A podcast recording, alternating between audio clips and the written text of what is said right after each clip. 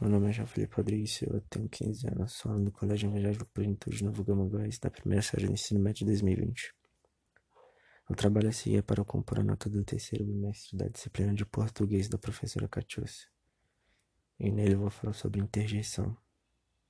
A interjeição é uma palavra invariável, ou seja, não sofre variação em gênero, número nem grau, e que representa um recurso da linguagem afetiva, de modo que expressa sentimentos, sensações estados de espíritos, sendo sempre acompanhada de um ponto de exclamação.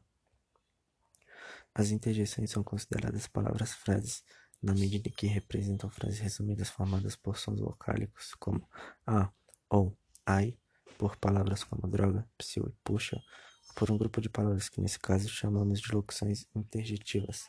Meu Deus, ora bolas. Apesar de não possuir uma classificação rigorosa, posto que a mesma interjeição pode expressar sentimentos ou sensações distintas. As interjeições ou locuções interjetivas são classificadas em advertência, como cuidado, olhe e atenção, afugimento, fora, toca, show, agradecimento, graças a Deus, obrigado e agradecido, alegria, a, é, ou, oba, alívio como ufa, uf, arre, a,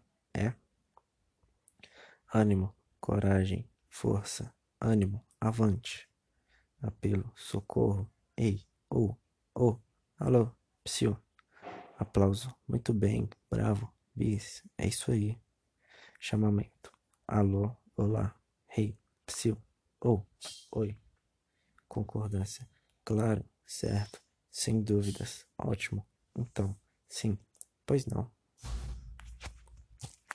Temos também de contrariedade, droga, porcaria, credo, perdão, opa, desculpe, foi mal, dor, ai, ui, a, dúvida, hum, hein, ah, ué, epa, espanto, ou, oh, puxa, que, nossa, nossa mãe, credo, creio em Deus Pai, medo, ou, oh, credo, cruzes. Agora eu vou falar sobre locução interjetiva. As locuções interjetivas são compostas de uma ou mais palavras que desempenham um papel de interjeição. Com efeito, se a interjeição é uma palavra que expressa uma ideia, a locução interjetiva trabalha da mesma forma. Por exemplo, ai de mim, puxa vida, Virgem Santa, valha-me Deus, Cristo credo, e quem me dera.